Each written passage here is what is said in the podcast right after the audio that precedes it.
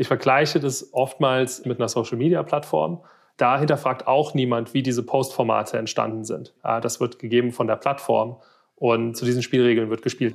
Bei Amazon ist es genau dasselbe. Ja, wenn es zu den Verhandlungen kommt, hat natürlich die andere Verhandlungsseite, in dem Falle Amazon, das Recht, die Verhandlungen so aufzuziehen, wie sie das möchten. Ahead on Marketplaces, der Podcast für mittelständische Unternehmen. Präsentiert von MoveSell, deinem Partner für Amazon-Strategien und Tools. Mit Moritz Meyer und Florian Vettel. Hi Martin, schön, dass du dabei bist. Hey Moritz, ganz lieben Dank, dass ich wieder mit dabei sein darf. Ich freue mich. Wie geht's dir? Mir geht's gut. Passend zu unserem Thema heute. Was meinst du denn, wie geht's den äh, Vendoren, die jetzt langsam aber sicher in das Jahresgespräch, das heißt in die Verhandlungen mit Amazon gehen müssen? Uff, ja, es ist wirklich die Herausforderung schlechthin. Jedes Jahr kommt Amazon mit neuen Forderungen um die Ecke. Äh, es scheint aber nicht äh, so, dass Amazon von seinem Margenfokus, der jetzt schon seit einigen Jahren, muss man ja fast sagen, existiert, äh, irgendwie abrückt. Was mich auch fasziniert hat in dem äh, Zuge, ist natürlich, wenn man sich die letzten Quartalszahlen mal anschaut, äh, die Amazon veröffentlicht hat, äh, da hat Amazon tatsächlich die operative Marge oder das operative Einkommen ähm, über, ich glaube, 350 Prozent steigern können von einem Quartal zum nächsten. Also wirklich ein extrem hoher Anstieg ähm, und auch wirklich ähm, ja, sehr beeindruckend, was Amazon da auf den Tisch legt. Und es zeigt auch einfach, dass diese Profitabilitäts- äh, Zentralität in den Themen über alle Business-Divisionen von AWS zu Advertising als dann auch zu Retail in den Jahresgesprächen durchgetragen wird. Und dieser Druck auch ähm, wirklich existiert von vielen Vendor-Managern, ähm, sehr starke Ergebnisse zu erzielen, äh, was uns, glaube ich, dieses Jahr nochmal vor andere Herausforderungen stellt. Und ich freue mich wirklich sehr, dass wir uns heute ein wenig Zeit nehmen, da nochmal tiefer einzusteigen und zu verstehen, okay, wie kann man das dann auch äh, als Markenhersteller gut navigieren, auch wenn man schon mal ein bisschen Gewicht in der Kategorie hat und was sind auch so Themen, die man im Zweifel vorbereiten muss, um dann ähm, sich entsprechend mit Amazon aufzustellen. Ja, bist du viel unterwegs? Also machst du das auch, ähm, machst du das vor allem digital oder machst du das auch viel ähm, live vor Ort mit deinen äh, Kunden? ich glaube, es ist das typische Thema. Es ist oftmals hybrid. Also es kommt immer darauf an. Ich betreue natürlich einige Marken ähm, über die Jahresverhandlungen von dem Beginn der Verhandlungsphase ähm, und der Vorbereitungsphase, bis dann auch tatsächlich ähm, die Verhandlung abgeschlossen wird. Äh, das passiert tatsächlich oftmals ähm, auf virtueller Ebene, dadurch, dass es sich natürlich auch über einen längeren Zeitraum hinzieht. Ähm, die Trainings und Verhandlungstrainings, die ich gebe, sind mittlerweile, würde ich sagen, zu naja, 60, 70 Prozent auch in Person. Das heißt, da komme ich dann auch ähm, wirklich ähm, zu dem Kunden hin oder Klienten und wir nehmen das so ein bisschen als Aufhänger die europäischen Teams ähm, auch an einen Ort zu bekommen, dass man sich da auch wirklich gesamtheitlich einmal anschauen kann, was hat gut funktioniert dieses Jahr, was sind auch so Aufhänger, die man ins Jahresgespräch mitnehmen muss? Und ähm, wie platziert man das denn auch gegenüber dem Vendor Manager in einer Art und Weise, dass es eben nicht nur einfach abgewunken werden kann, sondern dass sich auch Amazon wirklich dem Ganzen annehmen muss. Wir hatten ja gerade unser AOM, das heißt unser Ahead on Marketplace Networking Event ähm, in Köln und da habe ich mir auch mal ein aktuelles Meinungsbild eingeholt. Das heißt wirklich ähm, viele Entscheider von Marken einfach mal direkt gefragt, wie geht ihr jetzt in die Jahresverhandlungen rein?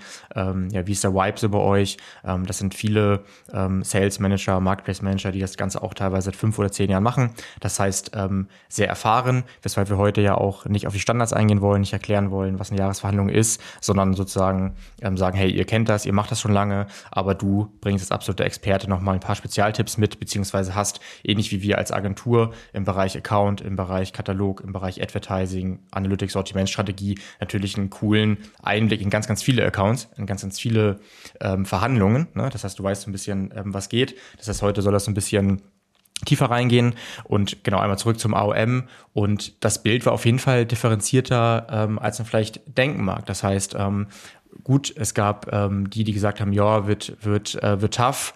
Aber wenn wir irgendwie, irgendwie durchbekommen, ähm, dann gibt es natürlich ein paar, das sind aber auch wenige, die sagen, nee, wir haben es jetzt komplett blockiert, äh, wir können uns gerade nicht einigen. Aber es gibt natürlich auch einige, die sagen, hey, wir haben da, wir haben da Spaß dran, wir holen uns da ordentlich Geld zurück, wir verbessern unsere Marge, äh, das passt für uns alles. Ähm, das ist mir nochmal irgendwie wichtig, weil oft, oft der Wipe auch zu sehr in eine Richtung geht. Klar. Und ich glaube, es ist wirklich auch eine Einstellungssache. Ja, also wenn man sich nicht vorbereitet, und das sehe ich bei 99 Prozent der Fälle, wo keine Vorbereitung oder keine ausreichende Vorbereitung existiert, da ist es auch wirklich extrem schwierig, ähm, dann die richtigen Ergebnisse aus dieser Jahresverhandlung herauszuholen. Und das ist vielleicht auch schon der erste Tipp, den wir einfach in der Podcast-Episode und Folge schon mal geben können, dass man eine proaktive Einstellung zu diesen Jahresgesprächen haben muss. Proaktiv in dem Sinne, dass man sich eben jetzt nicht zurücklehnen sollte und nach dem Motto sagt, okay, wir schauen mal, was Amazon fordert und dann reagieren wir darauf, sondern dass man idealerweise selbst das Zepter in die Hand nimmt. Und das beginnt typischerweise schon relativ früh. Ähm, und alle Lieferanten, die uns zuhören, die werden das natürlich auch kennen. Amazon kommt irgendwann um die Ecke und lädt zum Jahresgespräch ein äh, und möchte dann eben entweder, äh, dass, dass man äh, in das Headquarter kommt, zum Beispiel in München oder in London, ähm, und sich dann einmal anhört, okay, wie ist denn der Account so gelaufen? Ähm, und Amazon schließt das Gespräch typischerweise mit einer Konditionsforderung und den Forderungen, bis wann der Lieferant dann antworten muss. Wichtig zu verstehen ist einfach hier, dass das Jahresgespräch schon vor dem Jahresgespräch beginnt. Also man beginnt schon die Verhandlungen davor. Und das bedeutet, in dieses Kick-off-Meeting ganz klar schon mal den Agendapunkt mit herein zu verhandeln, dass man selber ähm, seine Seite der äh, Verhandlungen und auch seine Seite der Positionierung präsentieren möchte. Sprich, wie schätzt man und bewertet man denn überhaupt die Beziehung und auch die Performance mit Amazon der letzten zwölf Monate? Aber wo sieht man denn auch gute Erfolge und wo sieht man auch den Return on Investment als besonders hoch an in den existierenden Konditionen? Und wo sieht man das nicht? Und gleichzeitig dann aber auch wirklich zu platzieren, wo benötige ich denn noch mehr Support?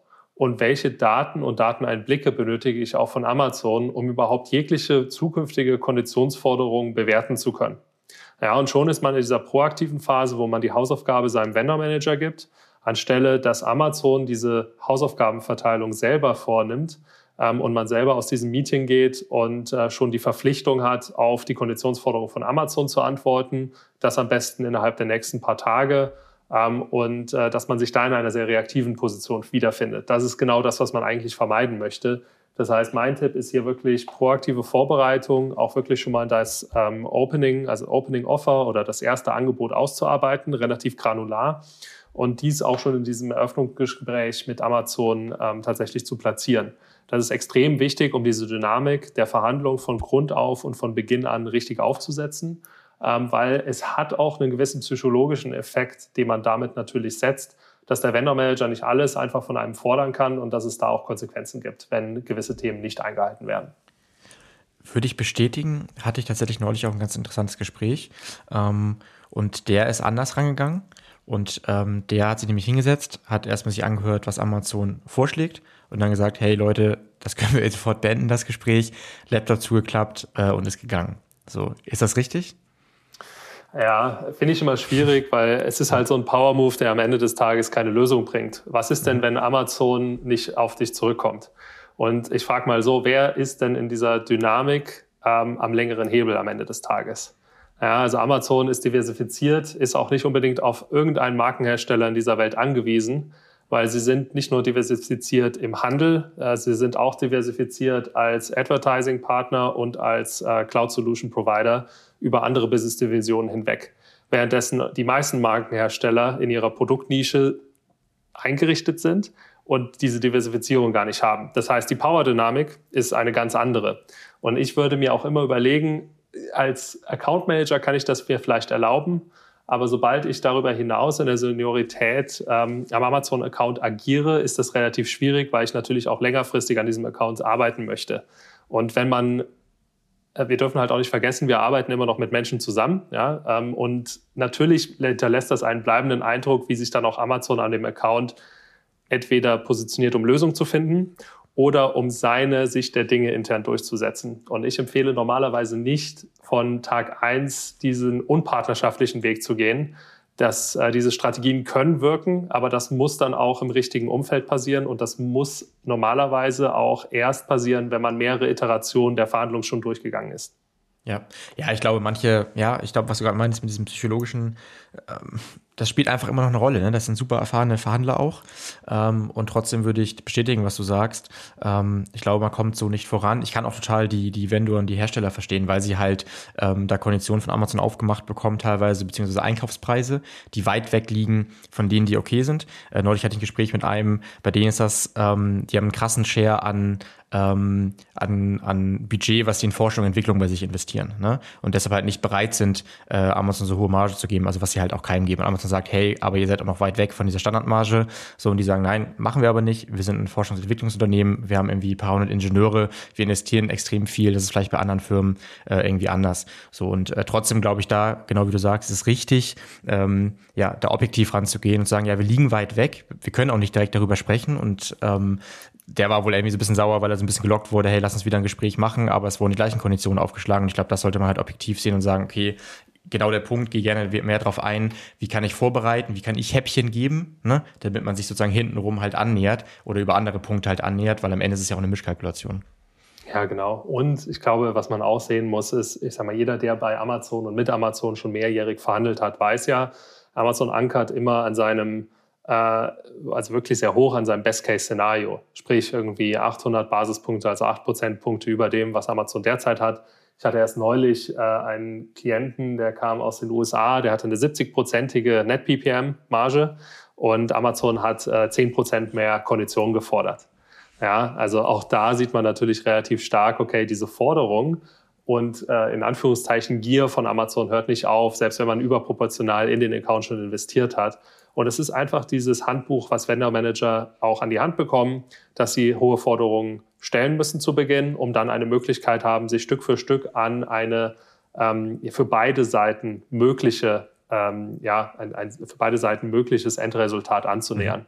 Das heißt, aber ich glaube, es klingt trotzdem noch ein bisschen zu diplomatisch. Also, ne, weil so, wir haben natürlich auch die Gespräche dann mit den äh, Vendoren und ja, ich sehe jetzt mal auf, auf gut Deutsch, die, die kotzt natürlich schon manchmal so ein bisschen ab, ähm, wenn halt immer wieder mehr gefordert wird. Man hat sich eigentlich auf was geeinigt, ähm, was eigentlich für beide Seiten stimmen sollte. Das heißt, ich finde es immer wichtig, dass wir, oder witzig, dass wir es hier rauskristallisieren, ähm, doch der persönliche, psychologische Aspekt, auch so ein bisschen irgendwie so Standing oder auch irgendwie dieses, wie sie sich unterordnen müssen, was sie vielleicht von anderen Handelspartnern nicht kennen, stößt schon bei vielen immer noch schlecht auf, was ich aber auch verstehen kann teilweise. Klar, natürlich. Die Frage ist nur, wo, wo äh, allokierst du deine Energie? Allokierst du deine Energie, weil ja. du in deiner Ehre verletzt bist? Das ist fein. Dann bist du aber wahrscheinlich am Amazon-Account auch falsch aufgehoben. Das muss man einfach in der Deutlichkeit auch sagen. Ähm, oder ist man bereit, ähm, dieses Spiel mitzuspielen. Ich vergleiche das oftmals, also Amazon kann man relativ schön vergleichen mit einer Social-Media-Plattform. Nehmen wir jetzt einfach mal LinkedIn oder auch Facebook, das kann sich jeder aussuchen. Ähm, da hinterfragt auch niemand, wie diese Postformate entstanden sind. Ja, also jeder nimmt das als oder akzeptiert es, man schreibt seinen Post, ähm, es wird nicht hinterfragt, wie diese Posts aussehen, äh, das wird gegeben von der Plattform und äh, zu diesen Spielregeln wird gespielt auf der Plattform. Bei Amazon ist es genau dasselbe. Ja, also man hat seine Produktdetailseiten, man lädt seinen Content hoch, es gibt gewisse Forderungen und auch Richtlinien, denen man sich äh, beugen muss. Und die werden auch unbedingt nicht immer hinterfragt, von manchen natürlich schon. Aber dann muss man dieses Spiel eben auch weiterspielen. Ja, wenn es zu den Verhandlungen kommt, hat natürlich die andere Verhandlungsseite, in dem Falle Amazon, das Recht, die Verhandlungen so aufzuziehen, wie sie das möchten. Ja, das kann man gut finden, das kann man schlecht finden. Aber wenn man emotional darauf reagiert, hat Amazon eigentlich schon genau das erreicht, was sie erreichen möchten. Die Energie wird auf die falschen Themen geleitet und damit hat Amazon normalerweise einen sehr guten auch psychologischen Hebel, ähm, schneller die äh, Counterparts, also die Händler, also die Markenhersteller, Entschuldigung, ähm, zu ermüden und schneller an den Punkt der sogenannten Zone of a Possible Agreement, also ein ähm, ja, passendes äh, Ergebnis ähm, zwischen beiden Seiten zu erreichen. Und genau das ist das natürlich, worauf dieser, ja, dieser Handlungseffekt und dieser Ankerungseffekt, den Amazon da aufzieht, abzielt.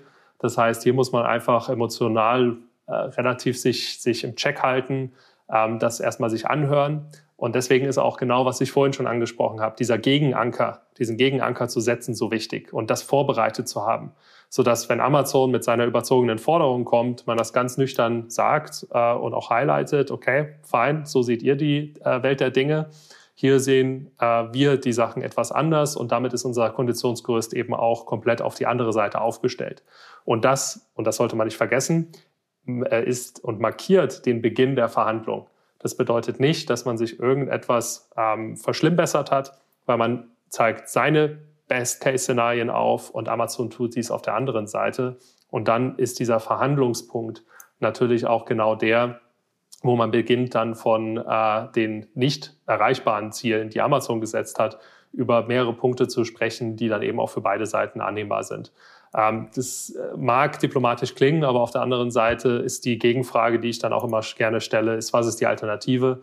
Und äh, ich glaube, wir haben alle ein zu kurzes Leben, um uns da emotional zu sehr aufzuregen, ähm, sondern ja. lieber, lieber effektiv mit Amazon in die Diskussion zu gehen. Ja, ja, klingt glaube ich auch richtig. Weiß ich auch, dass du das da differenziert siehst, aber ich glaube, es ist trotzdem immer wichtig, so ein bisschen auch zu, zu diskutieren, ne? dass es auch nicht zu, zu leicht rüberkommt. Du hast, meine ich, auch mal so eine Grafik veröffentlicht über die typischen äh, Phasen während der Verhandlung. Ich glaube, das ist auch nochmal cool, indem man sich einfach schon darauf einstellt, es wird diese Phasen geben. Ich komme nicht durch, ohne dass ich eine Phase überspringe. Ich meine, das war halt die Vorbereitungsphase, über die wir gerade gesprochen haben, dann die Verhandlungsphase, dann wird es wahrscheinlich ähm, eskalieren. Ähm, von, von welcher Seite aus immer. Äh, und dann geht es halt darum, dass man das Ganze halt ähm, umsetzt ähm, und den neuen, neuen Vertrag hat. Lass, lass uns tiefer rein. Ähm, lass uns reingehen. Ähm, gerne anfangen mit den typischen Marketing-Bausteinen, ähm, die rein verhandelt werden, wie Automarketing, Retail-Marketing, Amazon Wine, ähm, AVS. Ähm, gibt ganz, ganz viel. Ähm, such doch mal irgendwie ein, zwei raus, wo man gerade besonders viel rausholen kann und sollte und wo man auch einfach ja, weg muss, weil der ähm, ROI, Return on Invest, einfach schlecht ist? Ja, ich sehe es immer noch sehr stark und sehr viel in meinen Audits, die ich auch durchführe, äh, wie auch in den Verhandlungstrainings, dass äh, tatsächlich immer noch sehr stark auf automatisiertes Marketing und Retail Merchandising Wert gelegt wird. Also das wird auch wieder sehr stark erneuert gepusht, gerade in den USA und jetzt entsprechend eben auch in Europa in Verhandlungen von Vendor-Managern. Äh, dass man irgendwelche Banner-Platzierungen auf Kategoriedetailseiten angeboten bekommt. Das nennt Amazon ähm, Balance ähm, oder, oder, oder Retail Merchandising. Davon würde ich immer sehr stark Abstand nehmen, weil der äh, Effekt auf Umsatz ist sehr gering. Und diese Kategoriedetailseiten werden auch oftmals nicht wirklich besucht. Das kann man sich auch dann mal gerne über so Traffic-Tools äh, extern anschauen, wie stark da der Traffic auf diesen Seiten ist. Ähm, das sieht man dann auch, dass der relativ niedrig ähm, sich abbildet. Das heißt, ähm, die Bannerplatzierungen sind tatsächlich einfach nur sehr günstige Real Estate für Amazon, ähm, die teuer verkauft wird. Und davon sollte man auch relativ schnell Abstand nehmen. Ähm, Bekommt man das ganz Frage, raus? Oder ist es ja, eher, dass ich da das aufs Minimum reduziere, aber es muss irgendwie halt drin sein zum ganz geringen Kurs? Genau, das ist, das ist ein super Punkt. Also auf der einen Seite muss man sich natürlich so ein bisschen vor Augen führen, es ist äquivalent zu einer Listungsgebühr zu einem gewissen Grad, genau wie man das eben auch über 3P Seller Central hat, die ja oftmals bei 15 Prozent oder sogar höher liegt heutzutage. Auf der anderen Seite arbeiten wir natürlich auch über ein Vendorenmodell, was man differenziert betrachten kann. Eine schöne Möglichkeit, die ich immer gerne aufzeige für Marken, die sich mit einem Vendor Manager konfrontiert sehen, der sagt, hey, wir haben euch so viel Wachstum generiert. Das heißt, wir müssen die Retail Merchandising oder automatisierte Marketingbedingungen weiter beibehalten oder sogar ausbauen. Ähm, hier wirklich einmal sich die umgekehrte oder invertierte Wachstumspyramide vorzustellen. Und das bedeutet nichts anderes, als dass du versuchst, über das Wachstum, was du dieses Jahr erzielt hast, einmal zurückzukalkulieren, wie viel dieses Wachstums tatsächlich organisch durch Amazon getrieben wurde. Und das ist jetzt keine stundenlange Analyse, die man fährt, sondern man schaut sich nur einmal in der Advertising-Konsole an, wie viele Euro habe ich investiert und wie viele Euro habe ich als Wachstum über Advertising und Retail Media herausbekommen. Wie viel habe ich investiert in Preispromotion und zum Beispiel in Themen wie ein Subscribe and Save Modell und wie viel Wachstum habe ich dadurch generiert.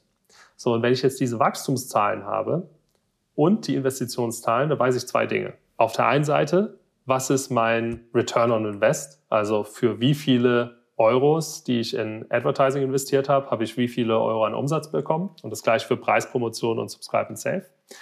Ähm, und ich weiß auch, was meine totalen Umsätze sind. Und die kann ich natürlich jetzt von meinem gesamtheitlichen Wachstum subtrahieren. Das heißt, nehmen wir mal ein Beispiel. Ich bin um eine Million dieses Jahr gewachsen. Ich habe eine halbe Million über Preispromotion gemacht und sagen wir mal noch 300.000 über ähm, Advertising, dann bin ich mit Amazon zwar um eine Million gewachsen, aber nur 200.000 Euro organisch mit Amazon gewachsen, organisch in Anführungszeichen, weil diese nicht attributiert sind auf diese inkrementellen Wachstumsmechanismen wie Media oder wie Preispromotion, die ich selber durchgeführt habe. Und das ist natürlich ein sehr starkes Argument, auch nochmal datengetrieben an den Vendor Manager dann in der Verhandlung aufzuzeigen, dass man eigentlich nicht eine Erweiterung dieser Retail Merchandising oder automatisierten Marketinginvestitionen vornehmen kann, weil ich auf der einen Seite keine Datenpunkte von Amazon bekomme, die diese Investitionen weiter rechtfertigen. Und weil ich auf der anderen Seite weiß, dass die Mehrheit meines Wachstums von diesem Jahr ähm, eigentlich nur durch meine zusätzlichen Investitionen in zum Beispiel Media, Preispromotion, Subscribe and Save, vielleicht noch einem Born to Run oder ähnlichen Aktivierungsmechanismen getrieben worden ist, zu denen ich auch tatsächlich Zahlen habe, die belegen, dass dieses Wachstum dadurch generiert wurde. Ähm, und das würde ich immer sagen, ja, man muss es zu einem gewissen Grad sehen, automatisiertes Marketing. Also manche Marken kriegen das komplett auf Null reduziert. Ich sage immer so, eine gute äh, Daumenregel ist, wenn man das zwischen ein und drei Prozent hält, dann ist man schon sehr gut. Retail Merchandising, das kann man tatsächlich komplett wegverhandeln. Ähm, da würde ich aber auch sagen, ein, zwei Prozentpunkte maximal äh, sind da verkraftbar. Aber die Gesamtsumme dieser zwei Investitionen sollte eigentlich nicht über fünf Prozent in den nachgelagerten Konditionen hinausgehen. Ja. ja, für uns ist ja quasi Tagesgeschäft, dass wir für die Vendoren ähm, ja unterjährig oder auch jetzt von mir aus hier vorbereitend Analytics und BI ähm, bereitstellen. Das heißt, natürlich muss ich ähm, wissen, was ich mit den verschiedenen Maßnahmen, was ich mit dem Advertising ähm, erreicht habe. Ähm, deshalb finde ich es, das Stichwort BI hier nochmal ganz wichtig. Das heißt, sich alles aus Retail Analytics zusammenzusuchen, ähm, aus Scrolling-Daten, äh, eben, aber eben auch aus Advertising-Konsole. Der Wert ist, wenn man das alles kombiniert, wenn man das dann mal abgleicht, auch mit den Versprechungen, die Amazon äh, gemacht hat. Jetzt wäre trotzdem meine Frage, interessiert das den äh, Vendor wirklich, wenn ich dann halt da mit meinem äh, Mediaplan ähm, komme, sage, was ich alles ausgegeben habe, was ich auch wieder investieren werde? Oder sagt er erstmal, ja, ist schön und gut, aber wir reden heute nicht über Retail Media, das ist halt kein richtiger Bestandteil von Konditionen, die wir hier verhandeln. Genau. Äh, also die Gefahr, dass diese Rückantwort kommt, ist natürlich gegeben, aber die Positionierung und den Positionierungseffekt, den man hier aufbaut, der ist natürlich relativ wichtig, weil wenn man diesen roten Faden weiterspinnt, befindet man sich natürlich relativ schnell in der Situation, dass ja, ein Retail Media Investment in Advertising affektiert zwar nicht die Investition, die mein Vendor Manager ähm, sich mit konfrontiert sieht, aber man muss ja auch bedenken, dass dieser Net PPM, also Margenfokus, den mein Vendor Manager hat, oftmals dadurch getrieben ist, dass im Zweifel die falschen Produkte in Preispromotionen oder auch in Media-Kampagnen ähm, über das letzte Jahr gespielt worden sind. Ein klassisches Beispiel ist, nehmen wir jetzt mal einen Prime Day oder auch einen Black Friday, der jetzt bald ansteht. Der Vendor Manager und die AVSs werden normalerweise nur Produkte für diese Preispromotionen selber empfehlen, die in den Top 10 oder Top 15 äh, ASINs ranken.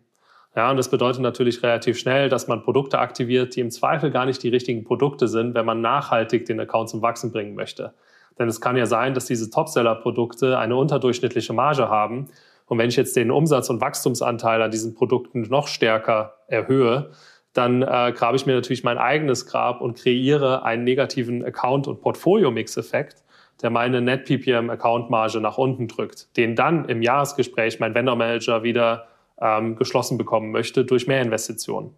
Und hier, wenn man jetzt einmal diese invertierte Wachstumspyramide aufgebaut hat, kann man natürlich sagen, okay, also wir wissen, automatisiertes Marketing, Retail Merchandising tun eigentlich fast nichts zu unserem Wachstum bei. Wir wissen aber jetzt relativ ganz genau durch diese Übung, die wir jetzt gemacht haben, dass ähm, ein Euro, den wir in Retail Merchandising oder Retail Media investieren, äh, fünf Euro oder meinetwegen zehn Euro oder was auch immer äh, an Wachstum generiert.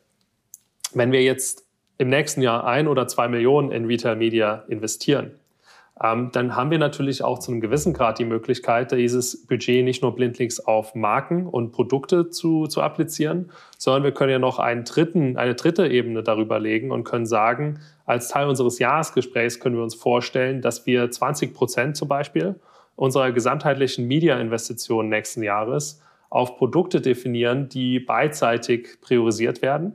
Also sprich für uns eine relativ gute Marge darstellen als Hersteller, als auch für Amazon in der Net-PPM-Ansicht sich als überdurchschnittlich profitabel darstellen. Das heißt, ich kann relativ schnell auf die Ebene kommen, wo ich sage, okay, ich kann mir eigentlich dieses Jahr nicht leisten, Terms, also Konditionen, die nachgelagert sind, zu erhöhen, um Amazon aber trotzdem einen Margenfokus zu ermöglichen, wenn man das machen möchte oder wenn man zumindest Amazon, sage ich mal, die äh, zu einem gewissen Grad entgegenkommen möchte, ähm, hilft es natürlich dann auch dem Vendor Manager die Möglichkeit zu geben, Produkte zu definieren, die er stärker im nächsten Jahr aktiviert haben möchte. Über Preispromotion, über Media-Aktivierung ähm, und hier auch als Teil des Jahresgespräches ganz klar aufzuzeigen, dass man bereit ist, 20 Prozent ähm, des Mediabudgets im Jahresgespräch ähm, dazu zurückzustellen, Produkte unterjährig nächstes Jahr zu aktivieren, die eben in der Marge Amazon helfen, den Account zu stabilisieren, die aber auch für mich als Markenhersteller relativ attraktiv sind, weil sie eben nicht schon meine Topseller darstellen im Zweifel. Oder ein Mix aus bestehenden Topsellern, aber eben auch aus Produkten, die ich eigentlich eh auch stärker pushen möchte und wo ich weiß, dass der dass im weiteren Marktsegment nicht so ein Druck darauf herrscht durch Preispromotionen, die vielleicht mit anderen äh, Retailern, also Handelspartnern auch existieren. Und auf diese Ebene muss man relativ schnell kommen, gerade wenn man sich als Markenhersteller in der Positionierung befindet, dass man nächstes Jahr eigentlich gar nicht mehr investieren kann und jetzt auch schon an einer Deckelung kratzt, ähm, dass eigentlich Konditionen eher reduziert werden müssen, aber dass man überhaupt keine Möglichkeiten mehr hat, weiter in nachgelagerte Konditionen vorwärtsgerichtet auch zu investieren. Wir machen oft äh, Mediapläne, vor allem für größere ähm, Hersteller, wo wir halt genau aufzeigen, ähm, was man mit welchen Budgets erreichen kann. Es kommt auch immer ziemlich ähm, gut hin. Kann das auch nachteilig sein, ähm, das transparent mit in die Verhandlung ähm, reinzunehmen? Oder ab welchem Punkt würdest du es empfehlen? Äh, es macht sicherlich Sinn, das nicht als ersten Punkt in der ersten Iteration des Jahresgesprächs direkt zu platzieren. Hier geht es immer noch um den Tanz. Amazon äh, eröffnet relativ hoch, man eröffnet sein ähm, bestes äh, Ergebnis, was man dem gegenüberstellen möchte hinsichtlich einer Konditionsforderung äh, oder eines Konditionsgerüsts. Aber man wird relativ schnell sehen, dass wenn man über die einzelnen Iterationen, also Schleifen in der Verhandlung, äh, an einen Punkt kommt, wo es nicht mehr weitergeht, dass eben kreativere Lösungen gefordert sind. Und dann sind eben diese Mediabudgets, die man nicht unbedingt ansonsten Teil des Jahresgesprächs macht, relativ wichtig, um, sage ich mal, eine Lösung auch auf Eskalationsebene mit den äh, Leadership-Teams von Amazon zu finden. Weil die schauen sich normalerweise schon gesamtheitlich an, wie viel investiert der Lieferant gesamtheitlich in Amazon. Also nicht nur auf Vendorenseite, sondern auch über die Advertising-Seite. Das ist etwas, was dem Vendor Manager egal ist, aber relativ schnell wichtig wird für einen Category Leader oder Sales Director. Und deshalb ist auch diese Aufstellung, dass man darüber hinausschaut, über den Tellerrand von nur dem Retail-Geschäft so wichtig. Auf der anderen Seite muss man vorsichtig sein und da folge ich dir vollkommen, dass man jetzt nicht sagt, okay, wir investieren auf jeden Fall, sagen wir mal, zwei Millionen in Media nächstes Jahr, weil das ist natürlich auch davon abhängig, ob der Account überhaupt am Wachsen ist, ob es überhaupt eine vollumfängliche Produktverfügbarkeit gibt, wie wir das auch in der anderen Episode schon besprochen haben. Und äh, diese Themen sind einfach wichtig, auch nochmal dann mit zu berücksichtigen. Das kommt aber dann wirklich auf den individuellen Fall an, äh, wenn man sagt, okay, die Media-Budgets sind sowieso schon mit Amazon verhandelt, weil die in einem gemeinsamen Jahresverhandlung mit dem Advertising-Team abgesegnet worden sind, dann klar, kann man auch stärker sich reinlehnen und diese als Teil des Jahresgesprächs in Retail machen. Ähm, wenn das aber noch alles in der Luft hängt, ähm, dann ist natürlich auch es relativ wichtig, dass man da sich nicht zu sehr aus dem Fenster lehnt, ähm, sondern das nur als Teil einer Lösung skizziert, äh, mit der man bereit ist, sicherlich in die eine oder andere Richtung äh, mit Amazon zu gehen. Ja, wir haben jetzt über die Vermeidung oder Reduzierung von dem automatisierten Marketing gesprochen und sind auch schon mal so ein bisschen auf das Thema Retail Media eingegangen. Du hast aber auch gerade erwähnt, ich sollte als Vendor eben Gegenleistung für meine Mehrinvestitionen fordern. Was sind so typische, was ich Pärchen oder was sind so ähm, Best Practices, ähm, die vielleicht auch jetzt erfahrene Verhandler auf der Vendor-Seite noch nicht im Kopf haben, die vielleicht auch neu sind, ähm, die man einfach gerade vielleicht auch easy reinbekommt und einfach wirklich einen Mehrwert hat? Naja, easy reinbekommen ist immer so die Frage, ähm, weil natürlich werden die Verhandlungen mit Amazon nicht unbedingt einfacher über die Jahre. Ja, also ich glaube, das kann jeder nachvollziehen, der schon mal mit Amazon mindestens zwei, drei, vier Mal verhandelt hat. Es geht aber schon, dass man die Konditionalität dieser existierenden Konditionen, die wirklich auch sonst nicht sehr viel einem bringen, ähm, die kann man schon erhöhen. Also bei automatisiertem Marketing, gerade wenn man da auch weiß, man ist irgendwie, sagen wir mal, bei 10 Prozent, bei 8 Prozent, 7 Prozent, ähm, da müssen wir uns natürlich auch klar in die Augen schauen und sehen, okay, das wird ein mehrjähriger Aufwand, ähm, diese auf ein Niveau von, sagen wir mal, 3 Prozent runterzubekommen. Das wird nicht in einem Rutsch gehen, einfach aufgrund dessen, dass natürlich auch irgendwie wenn man jetzt mal fünf oder sechs Prozent aus den Konditionen rausnimmt, man eine sehr hohe Marge äh, riskiert, die Amazon wieder aufgefangen haben möchte. Die Konditionalität kann man in drei Aspekten erhöhen. Das ist einmal kommerziell, einmal von der Marketing-Sichtweise und einmal von der operativen Sichtweise.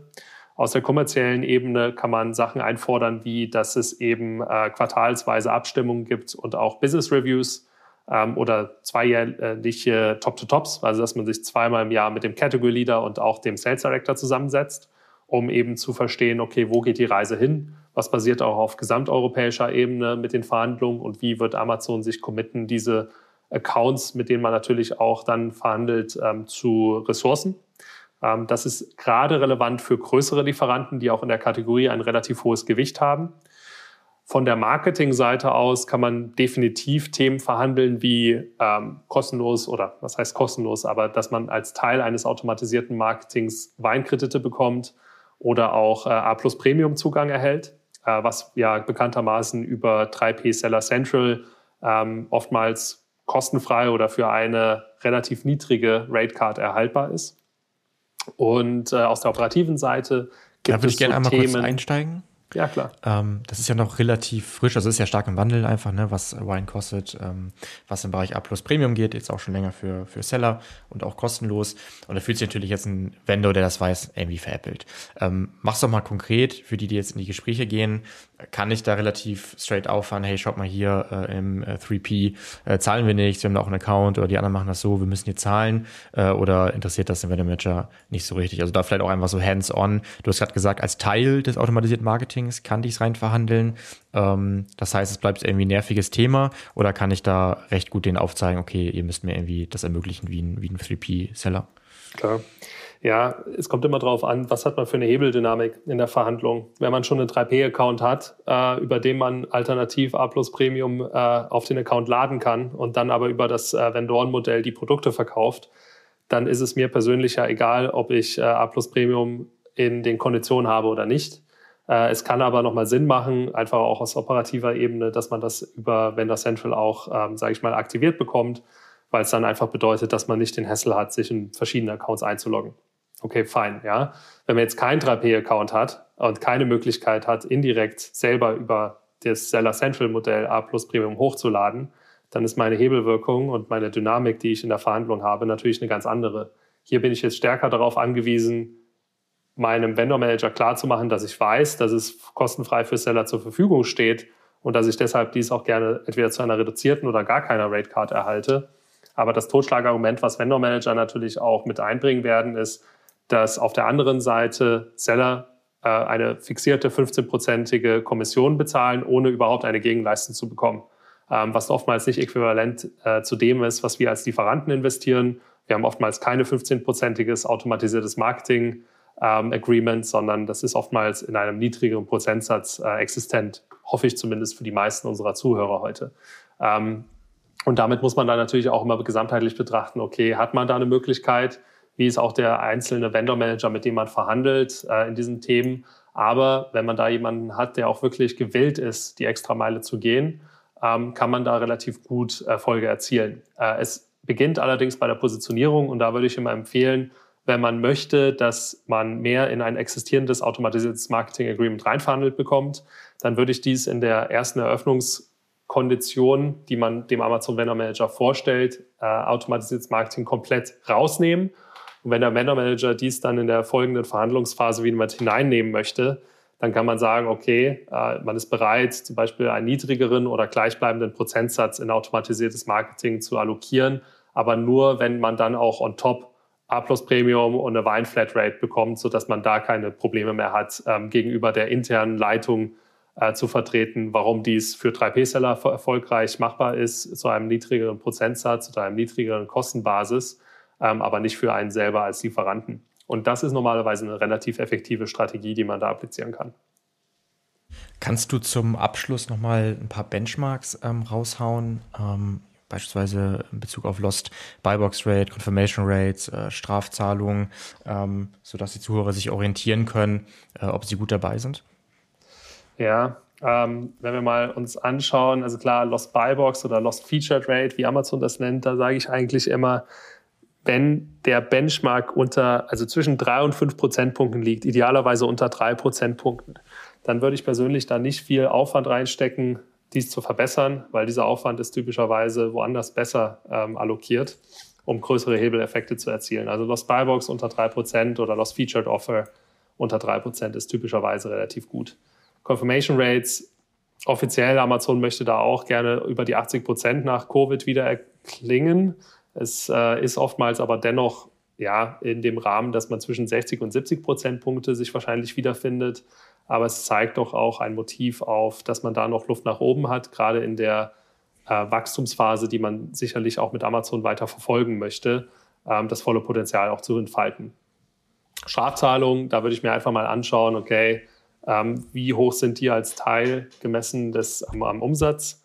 Ähm, wenn die unter 2% liegen, perfekt. Wenn sie da drüber liegen, dann sollten die Alarmglocken wirklich schrillen, weil man ansonsten auch äh, relativ schnell natürlich diese unterliegenden Defekte und Prozessdefekte mit dem Account weiter skaliert.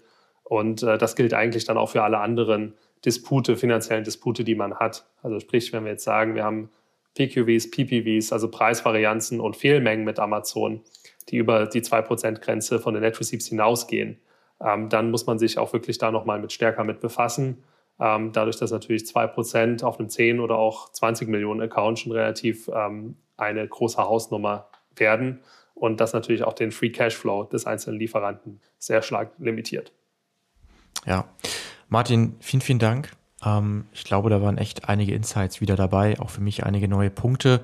Ähm, ich nehme mit, dass Vorbereitung auf jeden Fall alles ist für das Jahresgespräch, dass man selber proaktiv sozusagen eine Gegenüberstellung aufbereiten sollte. Das heißt, ähm, welche Maßnahmen wurden versprochen, welche Maßnahmen haben was gebracht. Das Thema Retail Media immer wichtiger wird, dass man sozusagen das auch mit reinzieht. Das heißt, selber oder über die Agentur auch mal auswerten lässt, ähm, ja, welchen Hebel hatte ich da eigentlich, welchen ROI habe ich hinbekommen, dass man weiter aufpassen sollte, automatisiertes Marketing, wahrscheinlich mit dem schlechtesten Return on Invest, das ähm, runter zu ähm, verhandeln handeln. Ähm, ja, und dann hast du noch ein paar Benchmarks geteilt.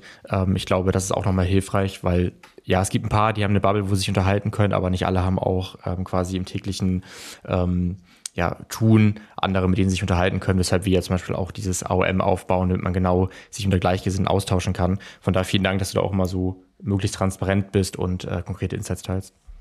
Klar, sehr gerne. Ganz lieben Dank dir, Moritz, dass ich wieder mit dabei sein durfte. Und äh, ja, für alle Zuhörer viel Erfolg in den anstehenden Jahresgesprächen. Und ich glaube, wirklich eine vor, proaktive Vorbereitung ist das A und O. Ähm, und äh, ja, viel Erfolg. Danke dir, Martin. Mach's gut. Bis bald. Danke, Moritz. Tschüss. Ciao. Du möchtest noch mehr lernen und immer up to date sein? Dann folge MoveSell auf YouTube und LinkedIn.